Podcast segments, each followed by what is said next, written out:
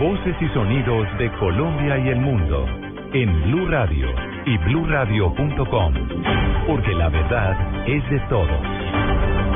8 de la noche, 16 minutos. Aquí están las noticias. Dos policías y un campesino resultaron al parecer intoxicados con glifosato cuando realizaban labores de erradicación de cultivos ilícitos en el Magdalena Medio. Javier Rodríguez.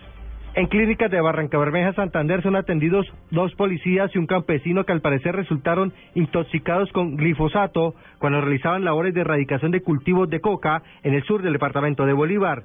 Las tres personas fueron trasladadas en helicópteros hasta el puerto petrolero, como lo explica el capitán Alexander Díaz, comandante de bomberos de esa ciudad santanderiana. Nos informan la policía que necesita eh, transportar unos pacientes que traen eh, al parecer con contaminación por glifosato. Eh, bomberos atiende el llamado, inmediatamente llegamos al sitio y encontramos dos pacientes que son traídos vía helicóptero.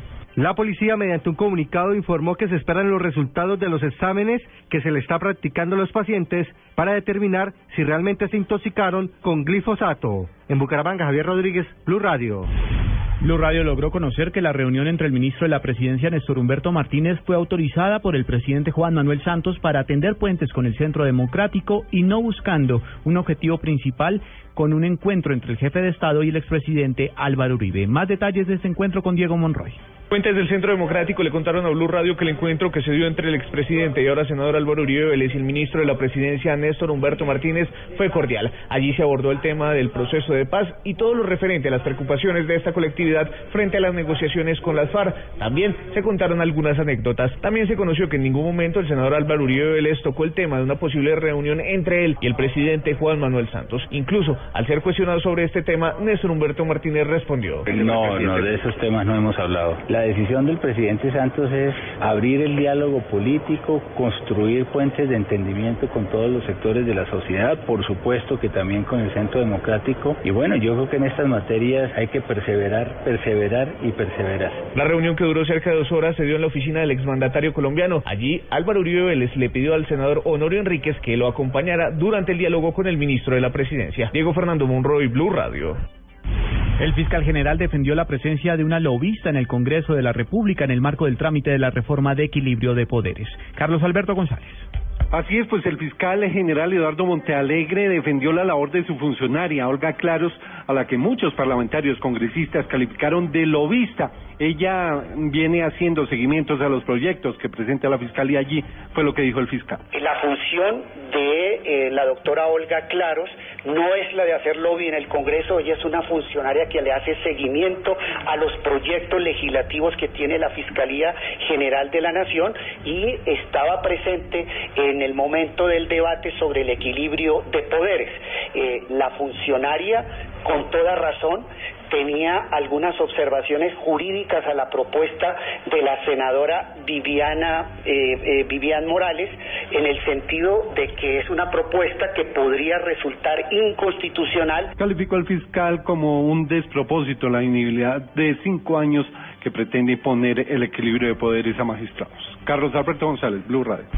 Fue negado el recurso para que el ex jefe paramilitar alias Juan Chodique saliera en libertad. Rocío Franco. La Sala Penal de la Corte Suprema de Justicia le negó la libertad a alias Juancho Dique, reconocido como uno de los desmovilizados del Frente Canal del Dique, bloque Montes de María de las Autodefensas, y quien se sometió al proceso de justicia y paz. Él ha señalado que hay inseguridad jurídica porque inicialmente un juez de la República le había concedido la libertad por haber cumplido los requisitos de haber eh, confesado todos sus delitos y habían entregado todos sus bienes y reparar a las víctimas. Luego, el tribunal ha manifestado que no, que no se le puede dar la libertad. La Corte Suprema de Justicia avala la tesis que aún tiene pendiente algunas cuentas con la justicia, por lo menos tiene unas 29 anotaciones en su contra que no le han sido retiradas. Rocío Franco, Blue Radio. Noticias contra reloj en Blue Radio. Noticia en desarrollo hasta ahora por intervención de la Defensoría del Pueblo. Eh, se retiraron los estudiantes de la Fundación Universitaria San Martín que protestaban encadenados en la Catedral Primada de Bogotá. La cifra que es noticia en sexto debate fue aprobada la reforma al fuero penal militar. Y quedamos atentos a las protestas que en estos momentos comienzan en la ciudad de Nueva York en contra de, de los actos de racismo en los Estados Unidos, luego de que se presentaran las principales represiones en Baltimore. En estos momentos varias personas se concentran en el Times Square precisamente para rechazar actos de racismo protagonizados principalmente por policías. Y ahora en Blue Radio, la información de Bogotá y la región. En noticias del centro del país, los hijos de los maestros en Bogotá radicaron una carta ante la ministra de Educación para que tenga en cuenta las posiciones del magisterio. María Juliana Silva. Los hijos de los maestros también apoyan el paro y representados por la concejal de Bogotá, Diana Rodríguez, radicaron en el Ministerio de Educación una carta pidiendo a la ministra Gina Parodi que se siente a dialogar con los maestros. La ministra se tiene que sentar a dialogar sin ningún tipo de condición. Creo que ella tiene que bajarle un poquito a la soberbia y, y subirle un poquito a la humildad y sentarse a escuchar ella misma, sin delegaciones, a los maestros y sobre todo al sindicato. La carta radicada por la concejal iba acompañada de 4.379 firmas de respaldo que recogieron vía Internet en 48 horas. María Juliana Silva, Blue Radio.